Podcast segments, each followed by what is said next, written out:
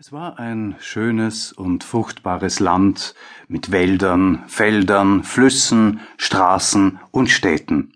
Ein König war darüber gesetzt von Gott, ein Greis, älter und stolzer als alle Könige, von denen man je Glaubwürdiges gehört hat.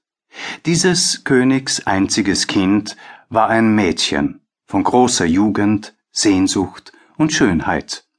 Der König war verwandt mit allen Thronen der Nachbarschaft, seine Tochter aber war noch ein Kind und allein, wie ohne alle Verwandtschaft.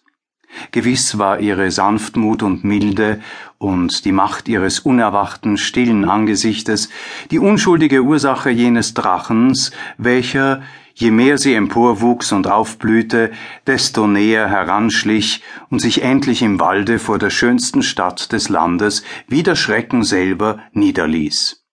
Denn es bestehen geheime Beziehungen zwischen dem Schönen und dem Schrecklichen. An einer bestimmten Stelle ergänzen sich beide wie das lachende Leben und der nahe tägliche Tod.